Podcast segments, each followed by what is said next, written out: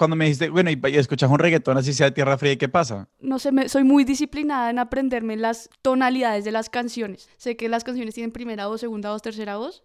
Y si no las tienen, me las, se las saco. A sacar las armonías, pues que es lo máximo. Eso es, yo la paso genial. Yo soy intolerable, yo en las rumbas literal estoy cantando, pero la, la segunda, Ajá. yo estoy cantando la armonía. Exacto. es como, no me importa que usted sea mayor que yo. Si rumbiáramos juntos, yo sería como, sí, como, la tercera.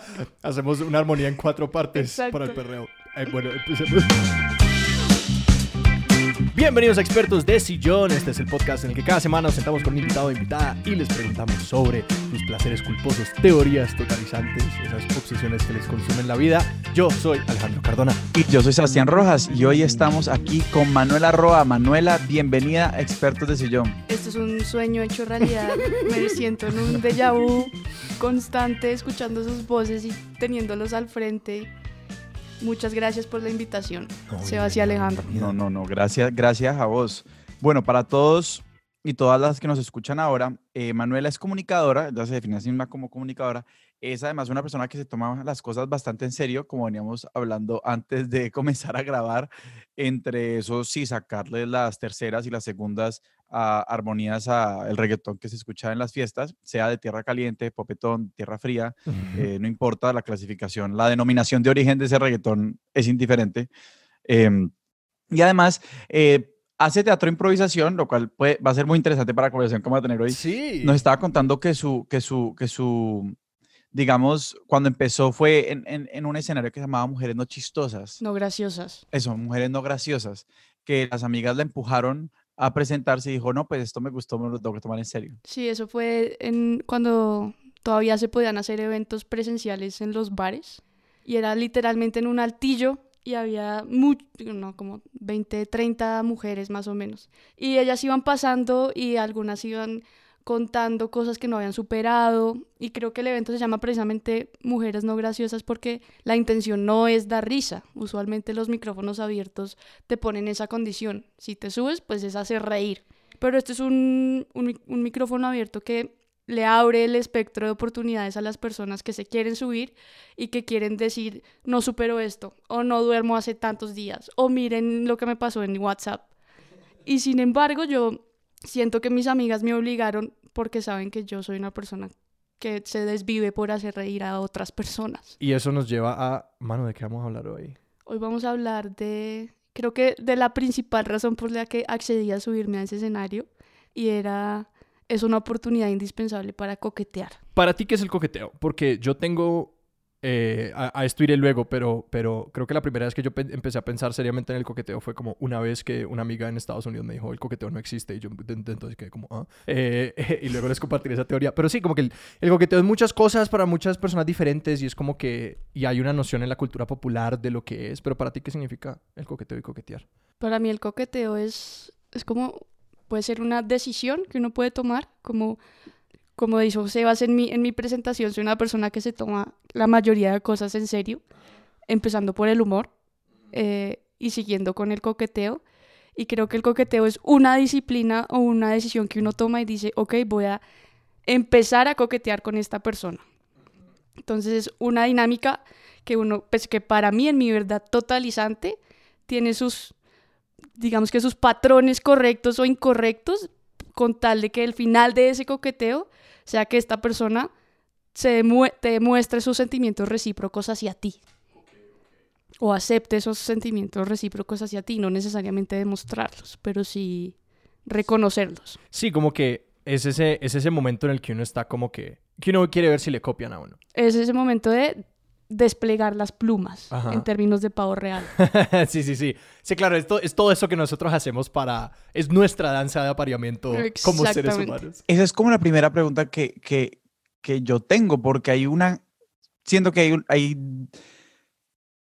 dos al menos grandes escuelas eh, en tanto su aproximación a lo, que, a, lo que, a lo que viene siendo el coqueteo y el amor. Y es, digamos, son, o, o, o uno las podría caracterizar como, por un lado está la gente que cree que uno le gusta a la gente que le gusta y ya, y como que simplemente es cuestión de como dejar que la vaina orgánicamente funcione y el coqueteo más que como una técnica muy intencional de atracción es simplemente como un canal para disfrutar como una cosa que ya es recíproca, si bien puede ser recíproca como en, en, proporciones diferentes para cada, para cada persona involucrada. Que esta es la teoría de mi amiga que ella básicamente, fue la primera vez que yo la oí, que era básica, ella básicamente dijo, el coqueteo no existe, lo único que uno hace es como que tú ya decidiste si yo te gusto, yo ya decidí si me gustas y ahora vamos a sencillamente como verificar y ver que no seas como una pesadilla de persona, entonces que sí, como que esa es la otra y que la otra Sebas vendría siendo como la escuela de como con buen coqueteo se puede de la, mover de la seducción, de Exacto, la seducción, el arte de la seducción, sí. Yo soy más de esa escuela y mi, mi premisa es cualquier persona se puede levantar a cualquier otra persona. O sea, si hace las cosas bien, ¿no? Y si es como consensuado, ¿no? No es como que yo decido, determiné que me voy a, que te voy a enamorar de mí sin preguntarte y sin... No, eso no, eso no es coqueteo, ni es amor, ni siquiera. Pero sí creo que la gente está en completa capacidad de coquetear y de levantarse y de cortejar a cualquier otra persona, incluso si esta otra persona siente orientaciones sexuales distintas. Al final, el coqueteo puede, lo creo capaz de, de transgredir ese tipo de límites. Y cuando dices eso, ¿te refieres a que como que, que uno puede como seducir de manera sexual a una persona que normalmente no estaría atraída a uno o que sencillamente como que pues el coqueteo sencillamente puede ser coqueteo porque sí y que no tiene que tener ese fin de como es que el, para el coqueteo no debe tener como una mediación sexual desde el principio. El coqueteo, como yo lo veo al final, es vamos reconociendo la empatía que tenemos. Yo te voy demostrando que puedo estar al servicio tuyo. Eh, yo soy capaz de hacer cosas por ti. Me mantengo en una posición de humildad de decir, yo dependo de si tú me aceptas o no me aceptas, pero mira lo que te traje, pero mira qué bonita estás. Pues que es un poquito como el coqueteo que uno hace con las tías o las amigas de la tía. Como que es un poquito ese coqueteo es que bien viejita escuela. Ajá. Y, al, y pues al final creo que esa empatía o esa conexión pues resulta en bailar, que al final es una manifestación vertical de lo que va a pasar después horizontalmente, pero no necesariamente desde el principio te, tengo que cortejar a ti diciéndote, mira el buen, no sé, el, el, el, buen ente reproductor que puedo ser para ti. Claro. Que además eso es muy, como que entrar por ese lado, pues, sobre decirlo, pero es muy violento, es como que muy... Y, que, y que esas son las realidades, como que el coqueteo es mucho como, cómo decimos lo que no vamos a decir jamás, ¿no? Es como que como nunca decimos eh, yo sé, mira mis plumas de tantos colores, tú quieres que tus hijos tengan estas plumas de tantos colores. Como nunca decimos eso, pero demostrándolo y diciéndolo y nunca como que demostrando esfuerzo, ¿no? Que es como... Exacto, entre más smooth sea, como que yo no, me, yo no me estoy rasgando las vestiduras ni te estoy persiguiendo, pero, pero sí lo estoy haciendo como con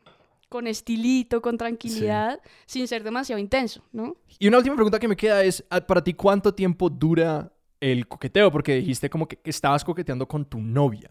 Entonces, que, que, yo siento que usualmente definimos como que, no sé, que siento que como que, yo qué sé, después del primer peso, o después de comerse, o después de ya estar saliendo con alguien firmemente, como que ya no pensamos tanto en eso como en términos de coqueteo, pero que tú sí lo pusiste en esos términos, entonces, ¿cuánto puede durar? Es decir, ¿una pareja que lleva casada 50 años puede coquetear?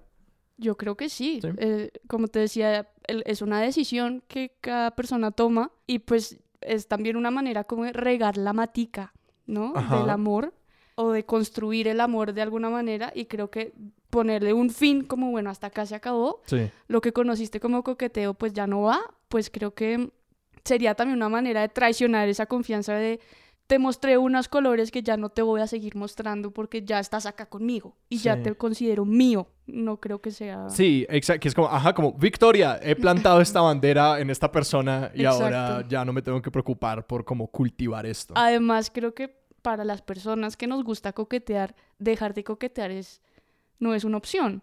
Y eso no implica que no, en la monogamia uno no pueda coquetear constantemente yo puedo coquetear constant yo coqueteo constantemente con mi novia, pues porque sé que ella independientemente de que ya sea mi novia, pues tiene sus límites, ¿no? Y el coqueteo es también ese juego a romper esos límites constantemente, como diría el gran, ¿no? El poeta Ricardo Arjona, dime que no, ¿no?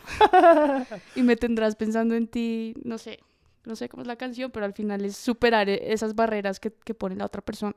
Yo quiero volver a, a esto que, que hablábamos hace, hace, un rato sobre que para vos el coqueteo es, si digamos vos, vos te, te, ubicas a vos misma en la escuela de, de, la seducción, de que cualquiera se puede levantar a cualquier persona.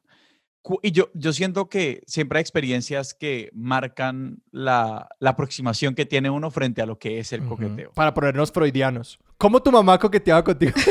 Alejandro, Alejandro, por favor, saca el diván que tenemos guardado. sí, sí, sí, sí. Eh, Bienvenidos a Expertos del Diván. exacto. donde nosotros hacemos eh. psicología muy responsable. eh, ¿Cómo se desarrollaron tus ideas sobre el coqueteo? O sea, ¿cuándo desarrollaste como primero esta conciencia de que esto era algo que, que existía y que vos podías desarrollar o sea, que vos tenías tu arsenal, o sea, que vos podías desarrollar, como por decirlo así. No, digamos, yo he tenido, digamos que una efectividad como del 80% con las personas con las que he decidido coquetear. 80% es muy bueno. Es muy bueno. Pero eso también a mí me dice que sabes escoger tus tus Exacto, elegir las batallas. Ajá. Eh, y creo que no es, no es como que con, con todas las personas he implementado lo mismo y, y es como un, checklist en el, que, en el que yo voy chuleando como etapas eh, cronológicas, entonces después de esto hago lo otro, pero si uno va aprendiendo por ensayo y error qué funciona y qué no funciona.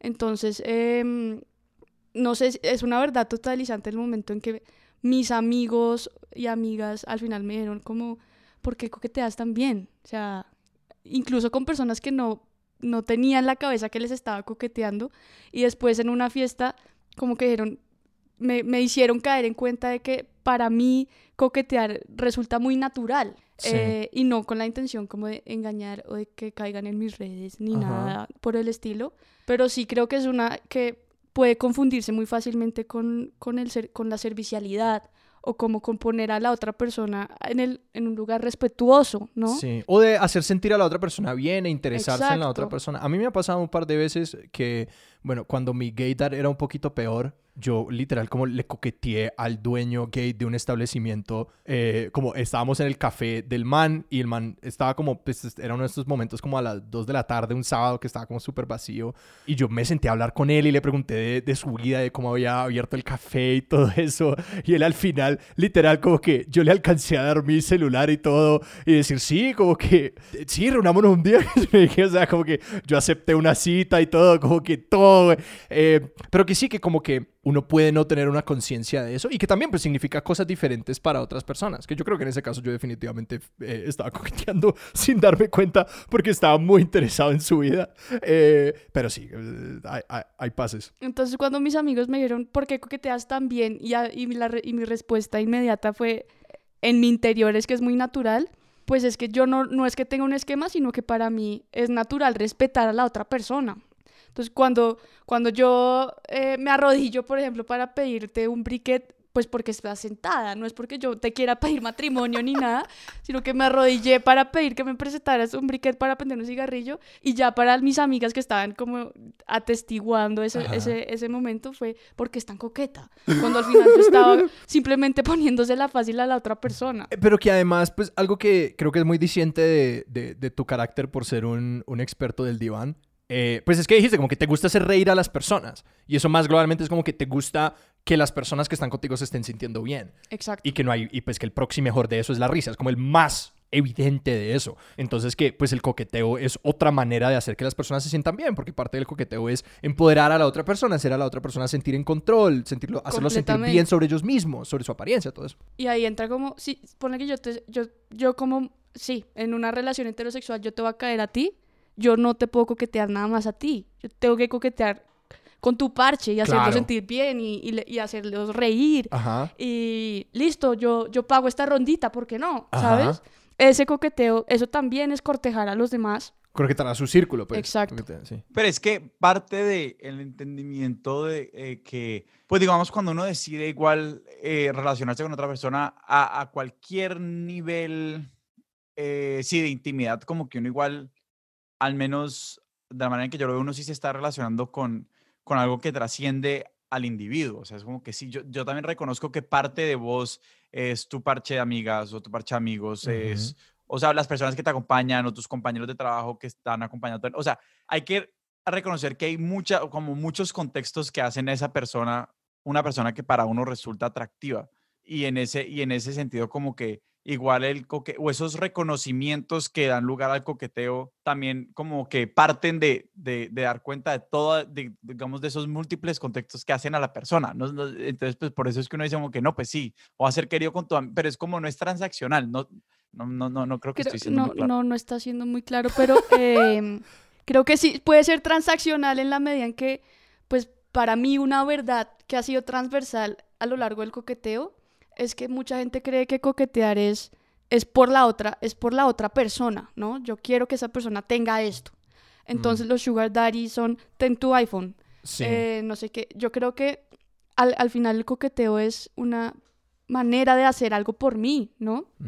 Porque yo al final voy a alcanzar la compañía de esta persona que tanto me gusta o voy a alcanzar que esta persona me quiera de la manera en que yo me sueño que alguien me quiera, ¿no? Entonces, yo muchas veces le, le he pensado, no, no se lo he dicho, pero sí es como yo caerle a mi novia ha sido de las mejores cosas que yo he hecho por mí. Sí. No necesariamente, o sea, por ella también, como por, por todo lo que implica el coqueteo.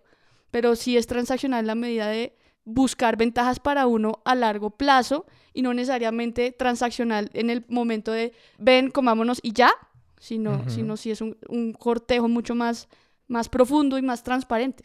Una cosa que me parece muy curiosa de, de, lo que nos estabas contando era que tus amigas te decían como que usted, ¿por qué coquetea tanto? Sí. hay, una, hay algo que yo me considero en, en términos de coqueteo una persona bastante torpe y, y, pero también me han dicho que soy muy coqueto, entonces como que yo no, yo no codifico esas cosas o, no las designo como coqueteo y digamos, uno de los problemas que yo tengo es que yo siento que, que, por decirlo así, la sociedad, como que tenemos un repertorio tan pobre para hablar de las relaciones. Sin duda. Como de los distintos planos, como de relaciones que pueden existir entre dos personas, que, que como tenemos este, esta, esta, esta gran caneca que llamamos coqueteo, en la que metemos mil formas de intimidad, porque como no tenemos gradaciones como más sensibles o más precisas, mm. entonces como siento que, que, que, un poquito debajo de lo que nos estás contando, sí hay como cierto reconocimiento de como esa diversidad de formas de querer a la gente. Sí. Sí, que, que uno no solamente coquetea por, por, porque quiere tener como relaciones románticas, íntimas o sexuales con alguien, por ejemplo. De acuerdo. O sea, que como que uno coquetea con los amigos y, y, con, y con, exacto, con colaboradores, con compañeros de trabajo. O sea, como que... Sebastián me acaba de picar el ojo para la audiencia. Sebastián me acaba de picar el ojo, quiero que sepa. O sea, mejor dicho, creo que, que dentro de la palabra coqueteo se esconde como un repertorio mucho más amplio de, de formas de generar intimidad.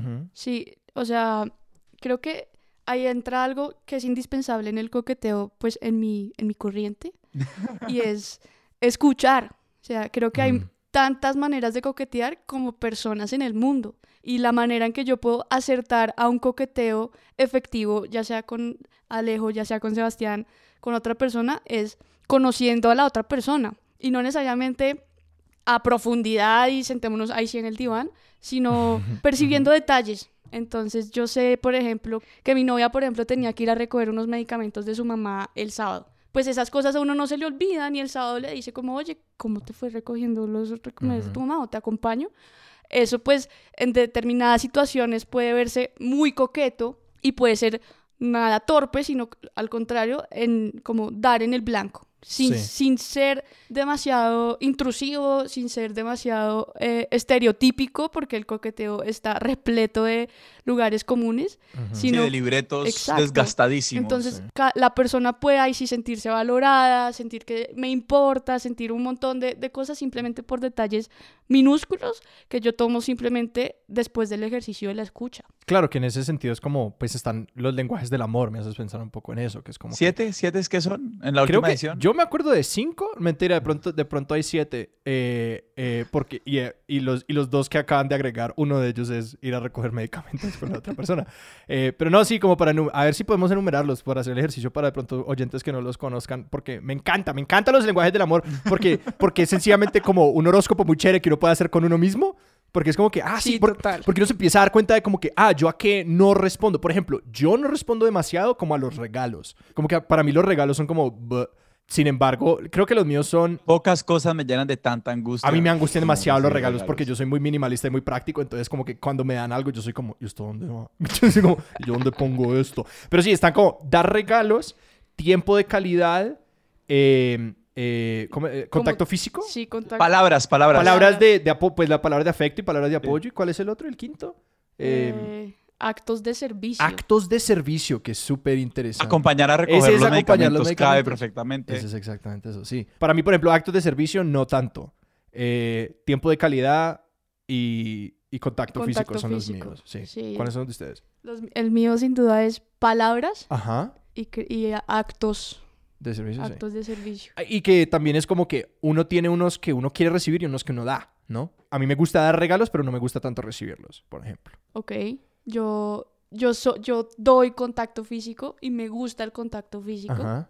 eh, pero digamos, recibir, recibir regalos y no me, no me trama mucho, Sí. porque igual soy muy específica con lo que quiero, entonces al final termina siendo medio un encarte. Sí. No, yo estoy, yo estoy demasiado contento porque he descubierto que mi novia nunca se va a aburrir de que yo le dé flores.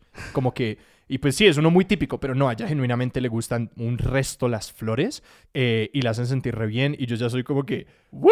Como que, como que cuando, sí, exacto, como que, tú, tú, tú, tú, tú, ya, eh, pues, no, no mentira, pues me toca pensar y como que ser, ser creativo con cómo darlas y como, y cuándo y todo eso, porque pues obviamente uno erosiona esa técnica si, Sí. si lo hace demasiado, como que pierde, pierde un poquito sentido. Pero yo sé, o sea, yo sé que a ella no le incomodaría y creo que no le dejaría de hacer feliz si yo le llevara flores sencillamente todos los días. Si le llevara claveles todos los días. Y eso es coquetear. Ajá. Eh, me quería preguntar un poquito como por esos, esos guiones gastados, porque siento que, que la... Me encanta que estamos teniendo esta conversación con una mujer, porque siento que como que la noción muy masculinizada del coqueteo Sí, baila. es repaila. Bueno, yo de hecho quería, antes de que entremos a esos guiones desgastados, quería un poquito que habláramos, yo creo que me, me, me parece curioso que inclusive dis- hablando del coqueteo siempre estamos recurriendo, inclusive nosotros aquí en esta conversación estamos recurriendo como esa metáfora de la conquista, que es como súper violenta y súper Es que hablamos de la guerra, ¿no? De como que tú Sí, ya o sea, tienes tus armamentos. Las armas, Ajá. tu arsenal, eh, como que, sí, y, y, y yo no, o sea, no, me parece que obviamente hace, hace parte de, de, de, como de estos, de estos libretos gastados, pero, pero siento que igual tenemos que empezar a resolver ese problema de, de- del lenguaje del coqueteo. Sí. O sea, creo que lo hemos resuelto más como en, en- en, no sé, que simplemente ya hay más formas de coquetear, pero es chistoso que igual seguimos usando el mismo lenguaje para, para designar todo esto. Aunque el otro, la otra metáfora que incluso hemos usado nosotros y que se da es como la idea del baile o del juego. Como que Sí. esas dos metáforas también operan Sí. mucho ahí, que es como que, ah, pues las movidas que uno tiene y como que el estilo de coqueteo, que obedece como a esas dos metáforas. Y que incluso esas dos se han logrado tintar de como que el juego es para ganar y Sí. el baile es para dominar. Como que un poquito como esa visión tradicional de como que, y el hombre lidera el baile. Que incluso esas están como un poquito tintadas. Pues sí, que de que hay un sujeto que es muy activo y otro sujeto que es, que es pasivo, ¿cierto? Que Sí. simplemente recibe lo que se le está dando. Pero digamos, incluso en términos de mercadeo, como trabajo en publicidad, Sí. Google tiene un modelo que es el modelo See, Think, Do, Care. Ver, pensar, Ver, Hacer. pensar, Y que te importe. hacer y, que, y, y lealtad, ¿no? Ok. ok, lealtad. Y es un modelo basado en las dinámicas del coqueteo. Uh.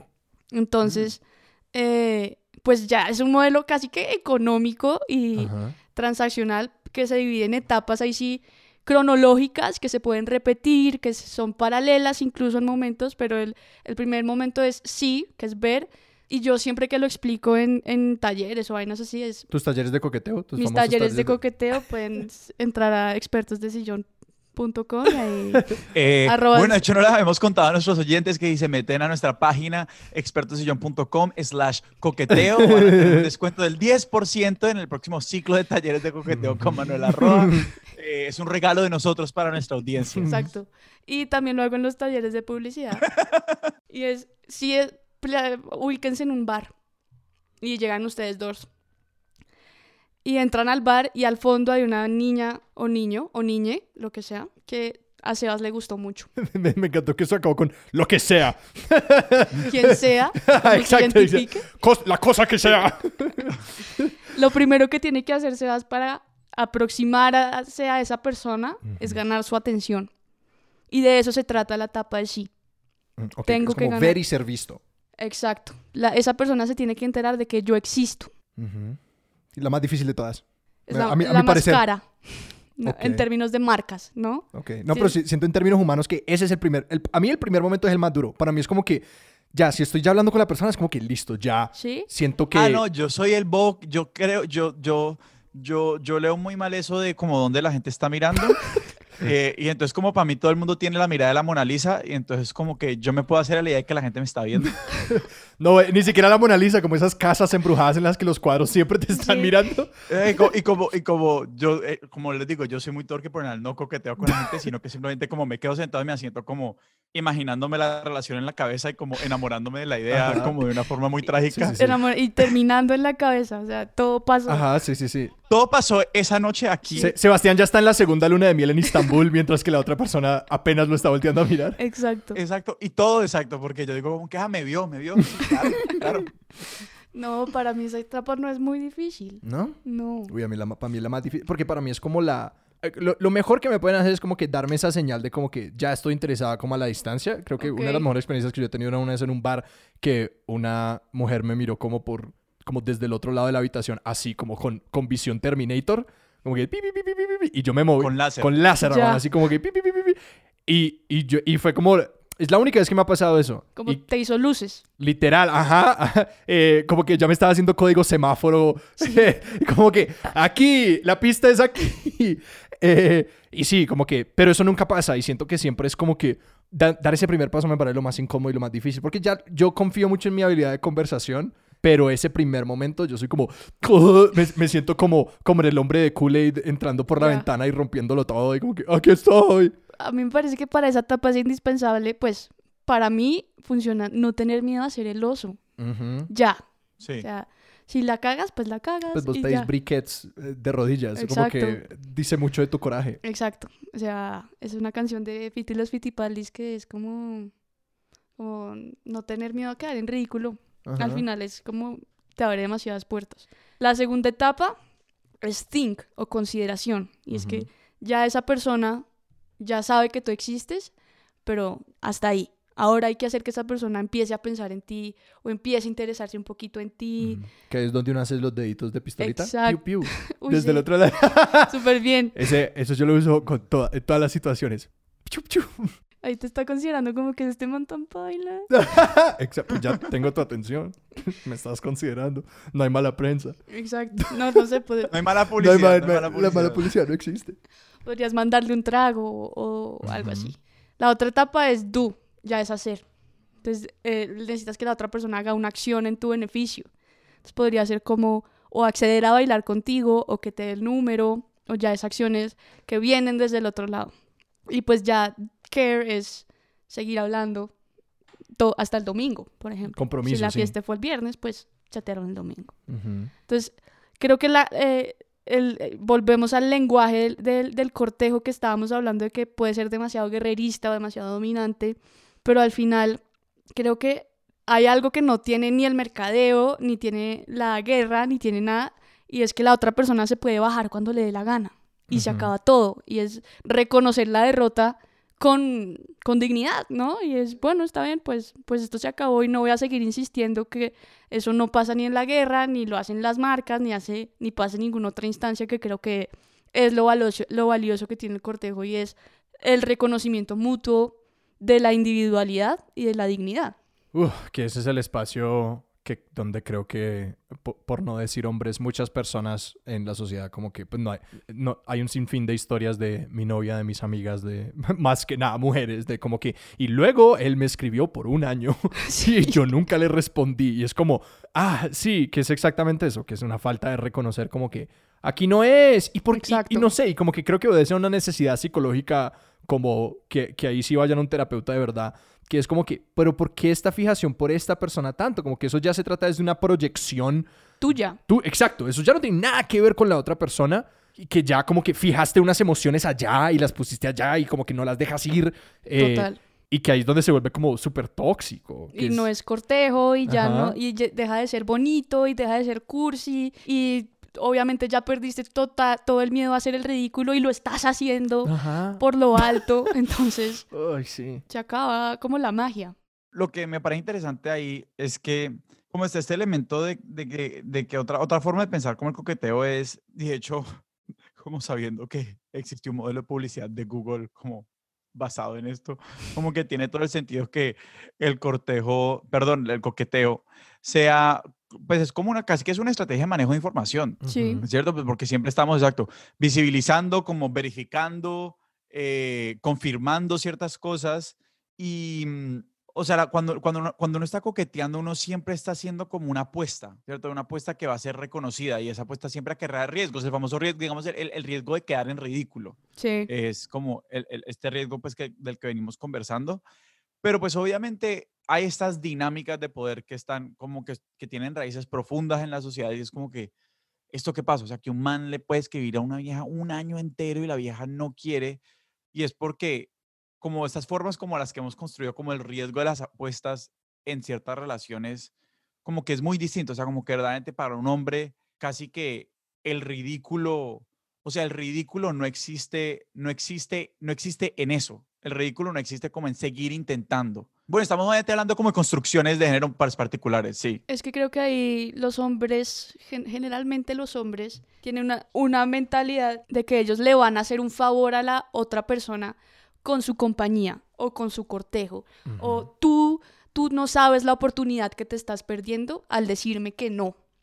Entonces eso ya está reduciendo a la otra persona a nada, pues le estás reduciendo su capacidad, su fuerza de voluntad a que ella ni siquiera es capaz de identificar lo que es bueno para ella y lo que no, simplemente porque para ti, que te consideras un ser superior y que simplemente te atrajo de alguna u, de u otra manera o por cualquier razón, tú a ella no le estás haciendo otra cosa distinta a un favor, a cortejarla. Y el cortejo es completamente contrario a eso, o sea, no es yo no co- coqueteo con alguien para hacerle un favor, sino para hacerme un favor a mí, ¿no? Es que veo a esta persona tan tan tan tan idílicamente casi que yo quiero que esa persona me vea a mí de la manera que yo la veo a ella. No, ¿no? y pues que, y que uno también es, es como pues un juego en el que ganan ambos. Es como que pues la idea aquí es que nos divirtamos los dos y que siento que pues esa versión de la masculinidad en la que es como que esa, esa visión de la conquista, es como que yo voy a ganar, como que yo voy a conquistar a esta persona. Bueno, que- exacto, y que no es por el otro nunca, o sea, que no es por el otro, es por uno mismo y como por, por, por que, no sé, mis amigos vean que me estoy levantando. ¿Sí me? Exacto, Como sí. Ajá.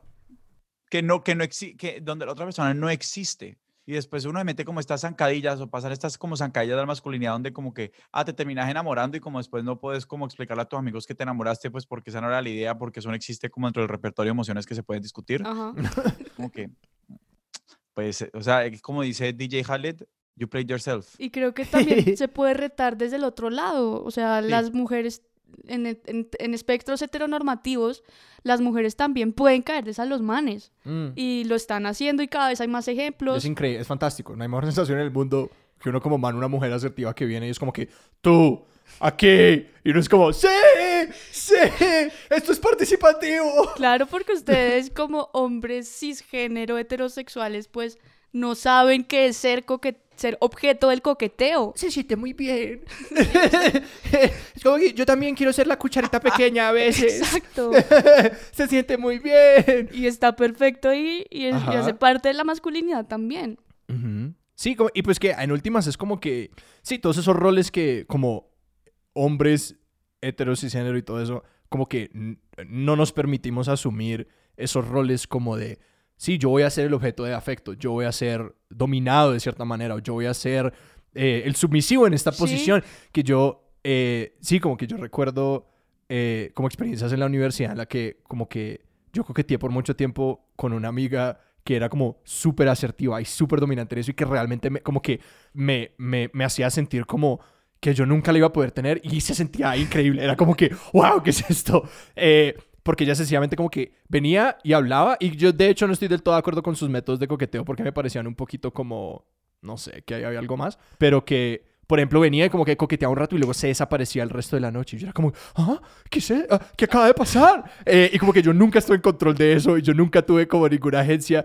Es un rol muy raro y muy diferente, pero que también es chévere, como que está en el espectro de emociones y de dinámicas humanas que nos podemos permitir a acceder todos. Exacto. Pero es que precisamente el juego del coqueteo es chévere cuando hay esa vulnerabilidad compartida, exacto. Cuando, cuando, cuando las dos personas, cuando existe la posibilidad de que las dos personas puedan terminar como la interacción o que puedan retirarse, ahí es pues donde yo creo que exactamente como que entra toda esta magia de, pues sí, de como las, de ya las construcciones que empiezan a ser mucho más íntimas, como ah, este desespero como de querer cerrar las cosas.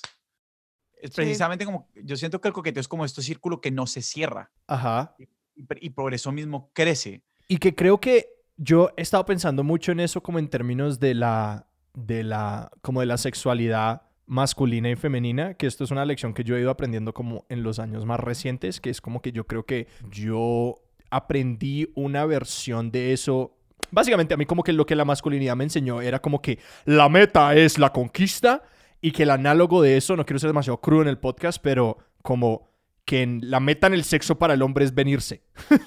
como que, y que de eso hay un análogo como que, que, que se traza por toda esa relación. Que es como que la meta es que, que, que la lleves a la cama y luego en ese momento la meta es esto, que es como una visión muy com- como de, de completar, de llegar a la meta, de ese final. Un gamification total. de- Exacto. Que es como que esto tiene un fin y esto Sí. tiene un punto. Y que como que el momento en el que uno puede disfrutar eso es cuando deja ir esa noción. Y es como que, pues lo chévere del coqueteo es existir en ese espacio como de, de vulnerabilidad. Equilibrada, ¿no? Ajá, sí, claro. Sí, De, de de una sí, claro, esa vul- vulnerabilidad compartida, bilateral, eh, en la que como que vamos profundizando esta cosa y que eso se extiende también al sexo, que es algo que he ido aprendiendo en los últimos años, eh, que yo me empecé a dar cuenta por observaciones, de retroalimentaciones, yo hago llenar encuestas al final, que yo tenía una visión muy Ana como que... tiene una, una encuesta de satisfacción, le dice, ah, mira, copia este Ujú. código QR, por favor. Ajá. Sé que eh, no me quieres volver a ver en tu vida, pero por Sí, favor. están expertos de sillón.com slash QR si lo quieren encontrar, eso es mi encuesta.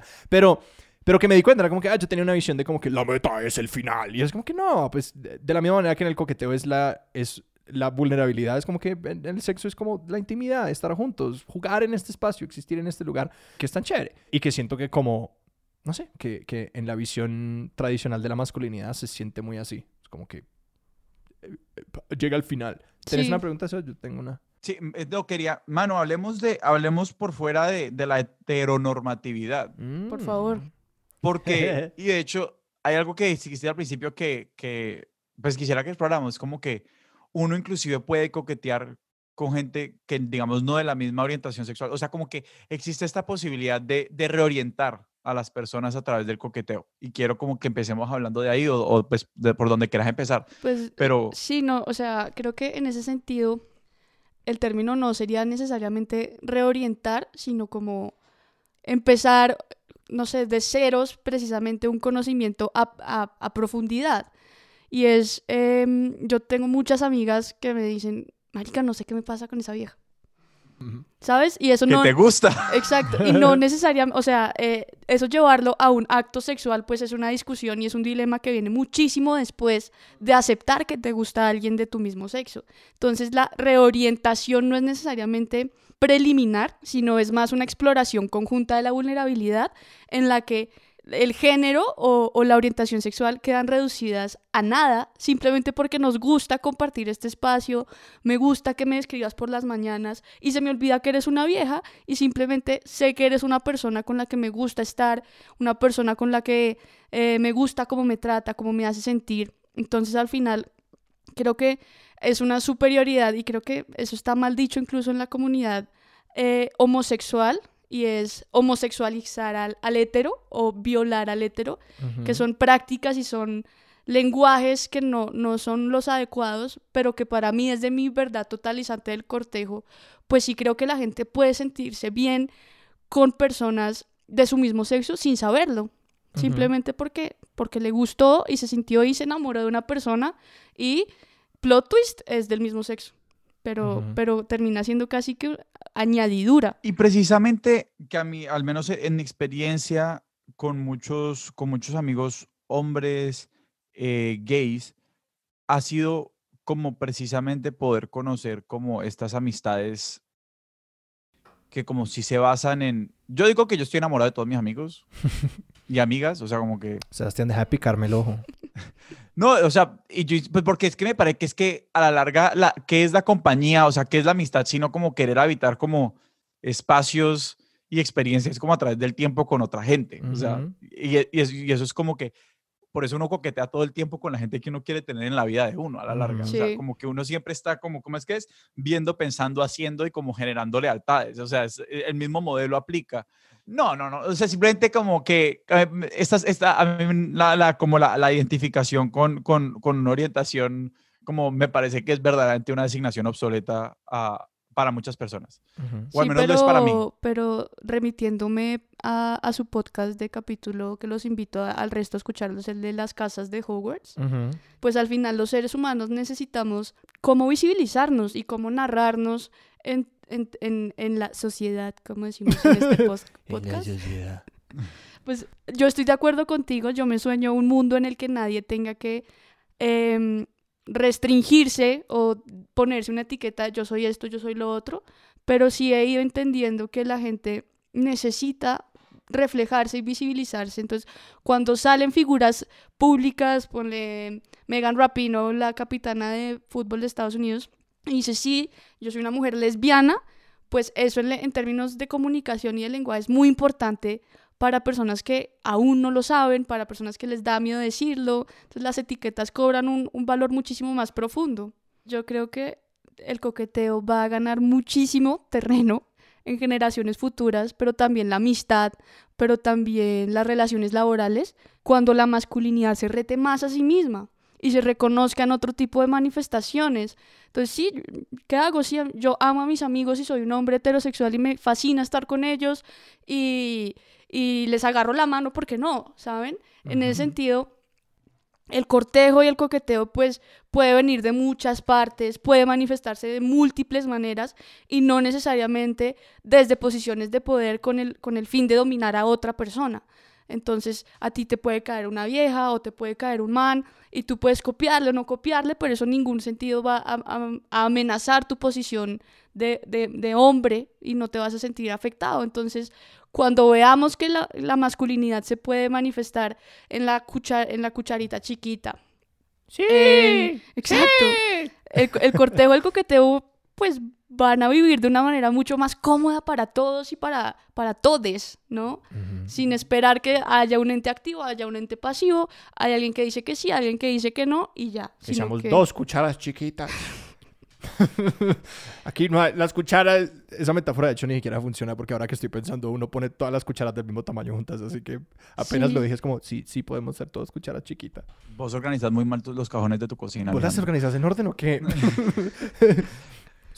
O sea, porque, no mentira, ya iba a empezar a hablar de, de las, de las tazas de medida, porque esas sí van en orden de tamaño, pero bueno, o sea, pero- Pero esto a mí nos lleva como el tema del consentimiento. Sí, Pues como por tratar de apuntalar una pregunta, parte de, siempre existe, no sé, entonces como que en estas narrativas como de medio pánicos morales, cada vez que se habla como de diversidad sexual y de género, todo el mundo es que, ah, entonces ahora todo el mundo puede ser, o sea, pues que eso es una caricatura, pero pues la caricatura también es bastante extendida en cómo la gente piensa, entonces hay que decirlo, como la gente dice que, ay, no, entonces pues un día se levantan y dicen que son hombres y al otro día que son mujeres y No. entonces ya nadie va a ver nada sí. y es como que, ok, no, pero, pero me parece que igual eso viene desde, si, si igual seguimos hablando como de clave, en clave como de manejo de la información, como lo que pasa es cuando, como si abrimos el espectro del coqueteo, exacto, y si como que si el coqueteo gana de esta, pues gana por esta diversidad, necesariamente sí hay que fortalecer pues el,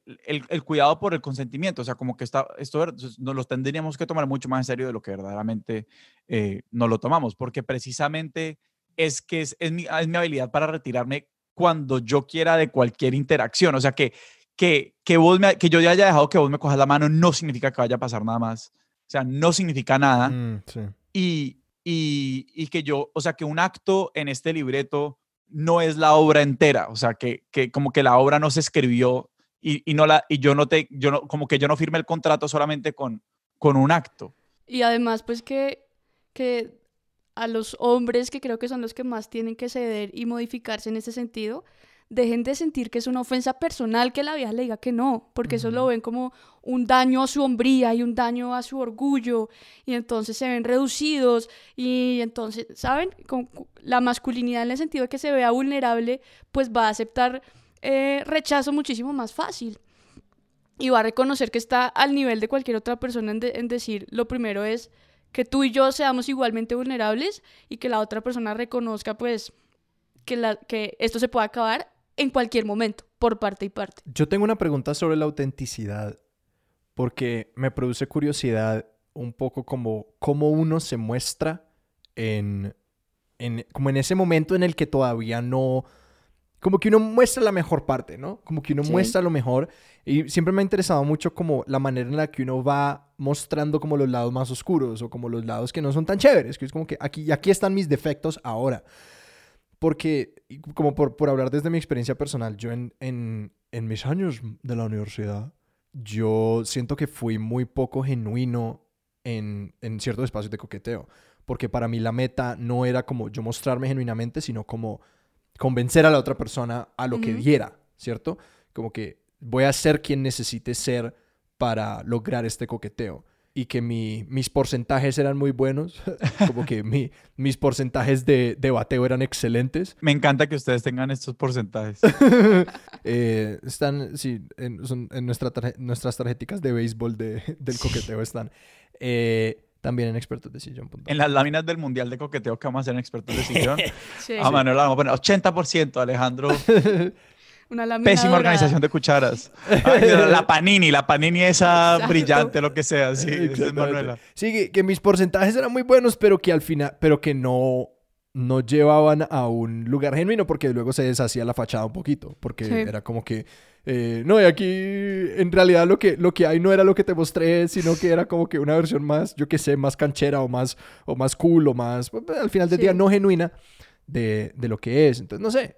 Eh, ¿Cómo ha sido eh, eh, en tu pensar eso de... de la pregunta, ¿vos alguna vez has mentido coqueteando? Ajá. O sea, ¿cómo has manejado vos las mentiras? Si le hacen esa pregunta al club de mis exnovias, pues van a recibir una... Expertos de sillón, arroba gmail.com, quería que no puedan escribir. Sí, pero yo creo que eso se soluciona más siendo genuino desde el momento uno.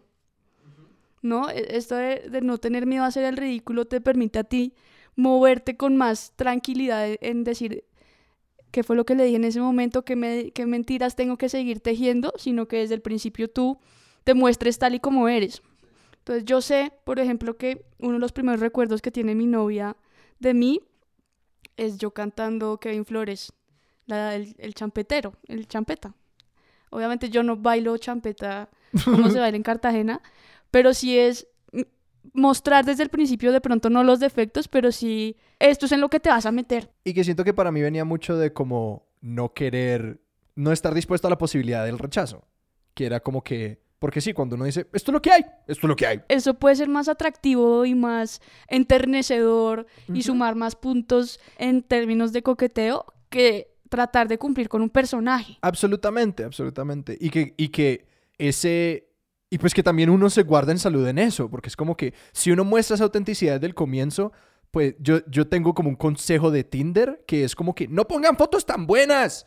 No pongan, sí. no pongan, que no todas sus fotos sean tan excelentes, porque si ponen fotos que son más honestas, cuando la persona venga y se toma un café con ustedes o se toma una pola, sea cual sea ese primer espacio, pues usted, esa persona es más probable que no se decepcione o que no tenga una, una idea diferente de lo que es. Que el análogo en el coqueteo es como que sí, pues mostrémonos como somos, porque además así filtramos a la gente que no quiere estar con nosotros y que así nos guardamos Exacto. en salud a ambas personas mejor. Pero pues que yo en, en, algún momento tenía tanta fragilidad que no podía tolerar que no todo el mundo quisiera estar conmigo. Entonces era como que voy a ser el que necesite ser eh, eh, para, para ganar en esta interacción de coqueteo. Obvio, y no es como yo no voy a llegar acá a decirles, pues en el coqueteo uno tiene que ser completamente transparente y decir Ajá. desde el principio que tiene problemas de separación y que es supremamente inseguro y que la persona tiene que tomar una decisión supremamente consensuada y consciente de si está contigo o no. Porque creo que destapar los defectos... Y de paso mandar todas las pastillas que uno toma al mes, pues para Exacto. que la gente vaya viendo pues que es como es que es la vuelta. poner, sí. poner sus, sus, prescripciones en Tinder. Sí, total.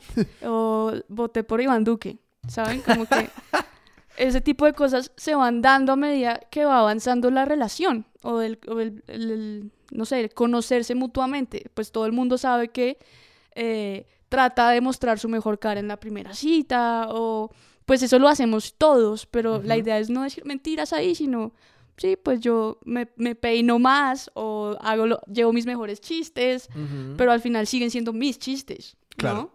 Como que sigo siendo yo. Exacto. Son los lados bonitos míos. Está un poquito mejor presente. Como que. Tengo feos y los irás conociendo, Ajá. pero más adelante. Sí, uno tiene que hacer promesas a la larga, ¿no? Que, mira, va a haber cosas aburridas, pero pues esto es lo chévere. Exacto. Te quería preguntar sobre, ¿vos has coqueteado en estas aplicaciones? No, jamás. Pues, ¿No? que- ah, Es que eso, es- eso me parece que eso es como esta frontera del coque, pues, o sea, yo no sé. Es un- es un que, espacio muy insisto, como yo extraño. soy torpe y nunca he estado en estas vainas de aplicaciones, entonces, Lo que pasa, lo que sí, lo que sí he hecho como, como persona que tiene una verdad totalizante en el coqueteo es aconsejar. Ajá. Ajá. Cuando al final lo que me dicen es, marica, yo jamás habría dicho eso. Y ahora, ¿cómo voy a seguir construyendo un personaje ahí sí que de repente salió con este punchline y que ahora no lo tiene? Pero creo que esa creatividad para responder debe ser como... Porque yo les pregunto, ¿qué le quieres decir? No, pues que lo quiero ver o algo así.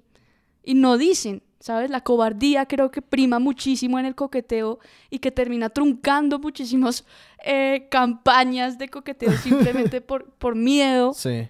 a, a qué pensará la otra persona, a, uy, lo voy a espantar, Ajá. cuando al final de pronto no, de pronto te va mejor diciendo lo que quieres decir y no matizando las cosas, tratando ahí sí de encajar en un estereotipo de coqueteo más, más reservado, más cómo te ha ido, bla, bla, pero Ajá. al final tú quieres otras cosas. Creo que quizás estoy pensando algo que no había pensado antes, que es como que de pronto lo que hace tan difícil el coqueteo virtual, eh, porque yo he sufrido mucho en las aplicaciones y también he tenido como buenas cosas, pero creo que el gran problema de eso es que no hay retroalimentación, porque cuando la persona sencillamente te deja de responder, uno no tiene cómo decodificar eso. Es como que fui demasiado, fui muy poco, Sí. ¿Te pareció muy chistoso? ¿No te pareció chistoso o te pareció que estaba intentando demasiado? Era como que no tengo cómo construir esto, cómo convertir esto en como una mejor manera de acercarme a las personas en el futuro. Como que la información es tan limitada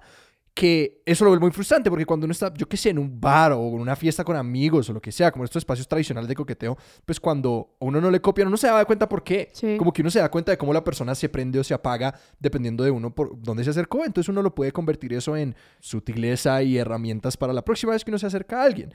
Pero que creo que lo, lo que frustra mucho de esas interacciones es que uno no sabe por qué le dieron le dieron swipe a la izquierda o a la derecha, uno no- como que toda esa información se pierde en el éter, entonces que recopilar esa información es re difícil, porque yo también, pues yo, eh, a la larga, si uno crea sistemas, si uno tiene sus Mm. técnicas y cada uno tiene su ética de cómo usa las aplicaciones, pero creo que lo, lo que lo hace muy frustrante es eso y no se me ha ocurrido antes, que es como que, sí, no hay, no hay una manera de, de uno saber qué fue lo que pasó, bien o mal. Sí, digamos, ahí, lo, lo- esto lo sé por pantallazos, pero creo que la aplicación que es un poco más sincera y que puede ser incluso cruel es Grindr, la aplicación Ajá. de manes, ¿no? Ellos sí son supremamente directos y van a lo que van y se dicen lo que se tienen que decir, incluso Ujú. insultan, pero creo que si las aplicaciones le han abierto la puerta al ghosting, que al final termina por afectar la salud mental de, de la persona que dejan en blanco eh, y pues que yo creo, estoy de acuerdo contigo, el coqueteo al final resulta mejor cuando es presencial, ¿no? El lenguaje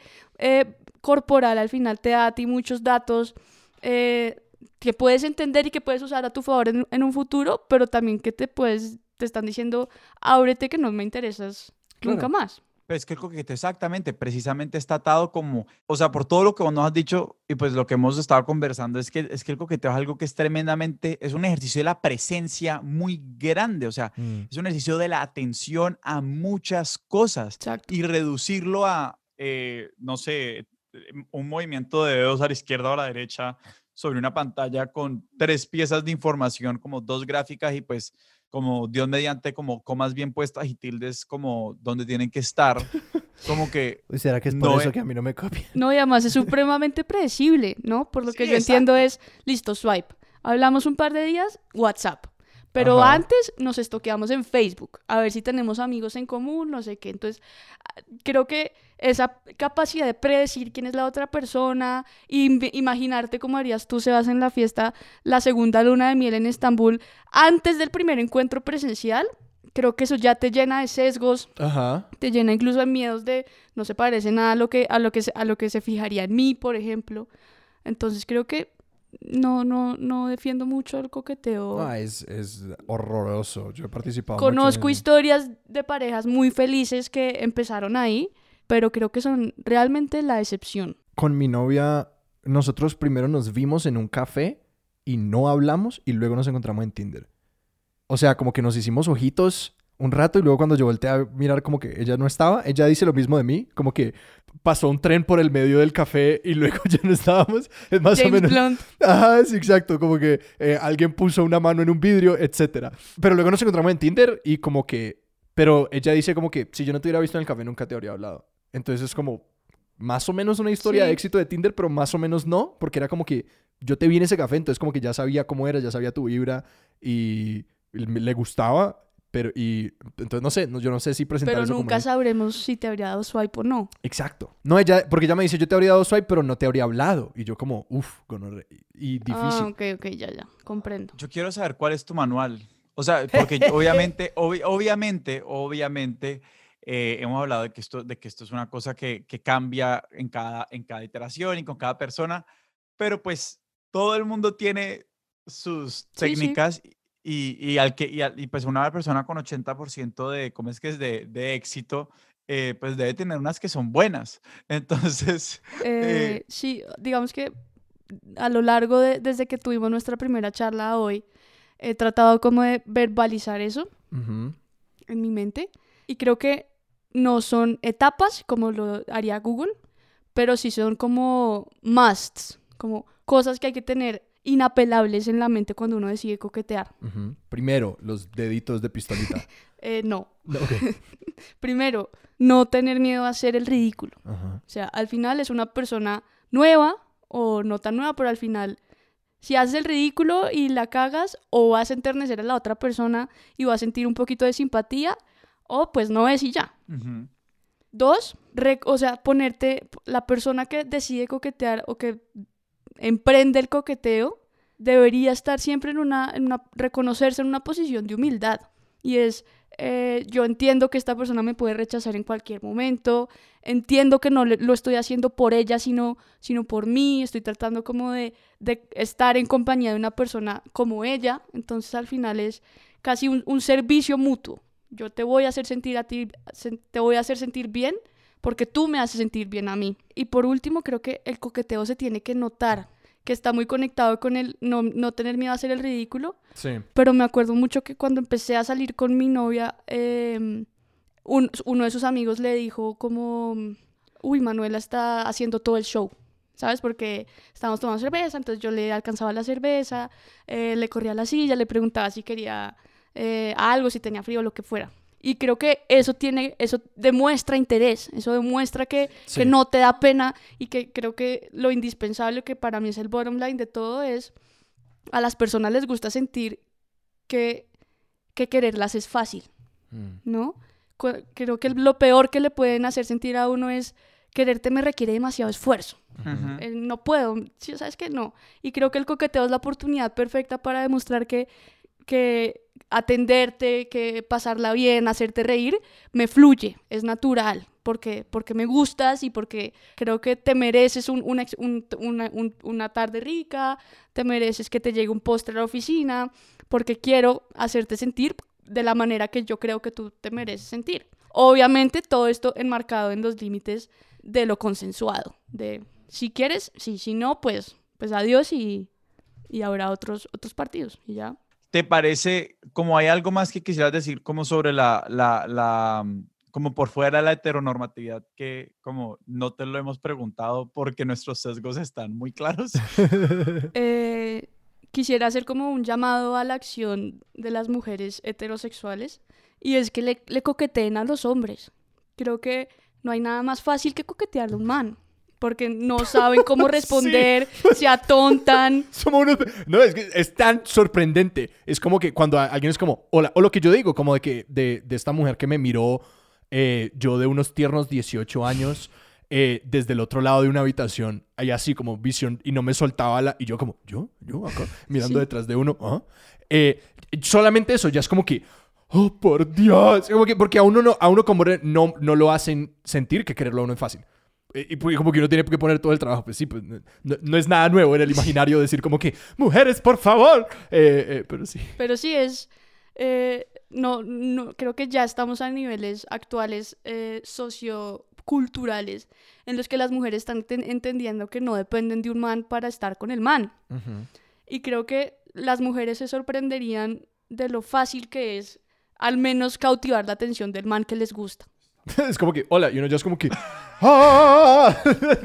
Porque eso nunca pasa. Como Nunca. que cuando lo ha- solamente ir a saludar a un man es como tan asertivo que- y que ya es como, "Ah, aquí estoy, tienes toda mi atención. Exacto. Como que cuando menos quiero hablar contigo. Y que los manes dejen ir un poquito su masculinidad aprendida en los colegios y en Uf. sus casas de Dios. boys would be boys Ajá. y que se dejen coquetear. Déjense, déjense ser objetos del coqueteo que es súper recomendable. Es que recomiendo la experiencia. Es chévere. 10 de 10. Van expertos de sillón raya QR eh, y nos dicen cómo les gusta el coqueteo. Eh, mano, creo que pues hiciste un llamado a la acción muy, muy, muy conciso, eh, pero no sé si hay otro llamado a la acción como para las personas que quieren como pensar más en el coqueteo, practicarlo, yo qué sé, si, Eh, eh, eh, pues tu curso. Pues no, yo creo que, que no dejen de considerarse, porque Sebas es uno de los muchos hombres que yo conozco que se consideran torpes al momento de coquetear, pero creo que eso es muy coqueto, ¿no? Oh, no, me descubrieron. Sí, Sebastián se acaba de quitar un antifaz. exacto. Entonces, reconocer la vulnerabilidad es casi que el primer paso de coquetear. Te cogimos. ya. Entonces, sí, o sea, yo creo que, que la heteronormatividad debería salirse por completo del- de, las dinámicas de coqueteo y que tanto hombres, mujeres, todos los espectros de las construcciones identidad, de identidad de las personas entiendan que coquetear no es un acto de dominar al otro, sino de servir a la otra persona, de hacerla sentir bien. Mano, si la gente se quiere leer en redes, eh, Eh, puta, me pillaron. si la gente te quiere leer en redes o encontrarte a ti, a tus proyectos, tus cosas. Mi, di- eh, mi diplomado en coqueteo lo en encuentran. coqueteo, sí. Eh, no, mi Instagram y mi Twitter es holafans con doble S al final. Sebas, a nosotros dónde nos pueden encontrar en redes. A nosotros nos pueden encontrar en Twitter como arroba expertos sillón, en Instagram como arroba expertos de sillón y nos pueden escribir a nuestro correo expertos de sillón arroba gmail.com. Mano, Manuela, muchísimas gracias. Muchas gracias por estar acá. A ustedes muchísimas gracias. Nuestro logo es de Sebastián Márquez. Nuestra música es de Juan Esteban Arango y Expertos de Sillón es un proyecto de Sara Trejos, Alejandro Cardona y Sebastián Rojas. Yo soy Sebastián Rojas. Yo. Esta voz Ajá. es la de Sebastián Rojas. Y para los que aún no distinguen las voces, yo soy Sebastián Rojas. quiero, quiero confundirlos todos más. No, yo soy Alejandro Cardona. La verdad es que son una sola persona. Somos un continuo. Esto fue Expertos de Sillón. Hasta la próxima.